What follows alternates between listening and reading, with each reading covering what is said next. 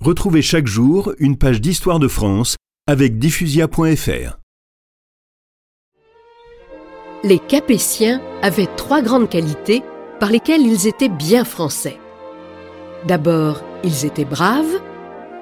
Ensuite, ils étaient honnêtes et sincères.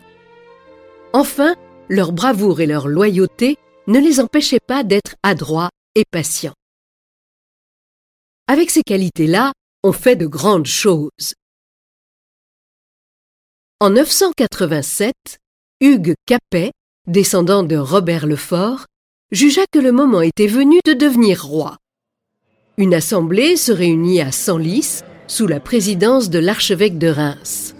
Et elle proclama que par la noblesse du sang et la sagesse de l'esprit, Hugues Capet, duc de France, comte de Paris et d'Orléans, était le plus digne de la couronne.